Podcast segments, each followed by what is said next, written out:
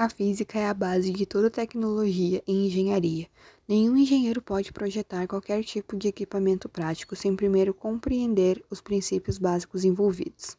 O trabalho do engenheiro em qualquer especialidade é resolver problemas como reduzir o tempo de produção de um produto sem aumentar os custos e outras coisas.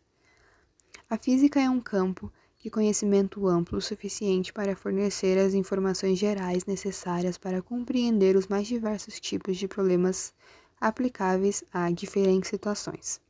Além da pesquisa pura, voltada basicamente aos fenômenos naturais no micro e no macro, os físicos e os estudiosos de áreas afins, como as engenharias, aplicam as leis do mundo físico para a solução de questões práticas e cotidianas. O estudo da física é importantíssimo para o desenvolvimento de novos horizontes que capacitam ao estudante uma visão ampla sobre o universo, o meio ambiente e estratégias logísticas.